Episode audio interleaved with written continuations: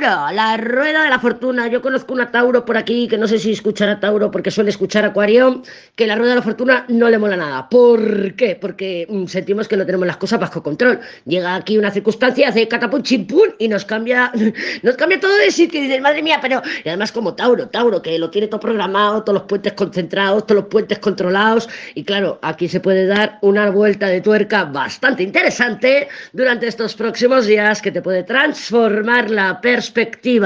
Tenemos un mago muy bien aspectado, bueno, tenemos una luna ahí, pero no me da miedo esta luna, esta luna la veo yo como miedos e inseguridades, pero sí, puede llegar algo nuevo, Tauro, completamente nuevo, una persona renovada, también, también está muy cerquita las estrellas con el carro, y nos pueden estar hablando de reconciliaciones y acercamientos, pero claro, pero claro, tenemos la luna ahí y un colgado que nos puede estar diciendo de, mm, es que si no se da como yo quiero, no lo quiero, es que tú tienes que ser como yo quiero que seas. No, es que claro, mm, se está, me está dando miedo. ¿Por qué? Porque ahora resulta que llevo tres meses odiándote, tres meses no queriendo saber nada de ti y ahora te me has presentado mi puerta de mi casa, aquí en la puerta, ding dong, soy el tormento y, y lo tengo todo fuera de control. Estoy en caos, el loco.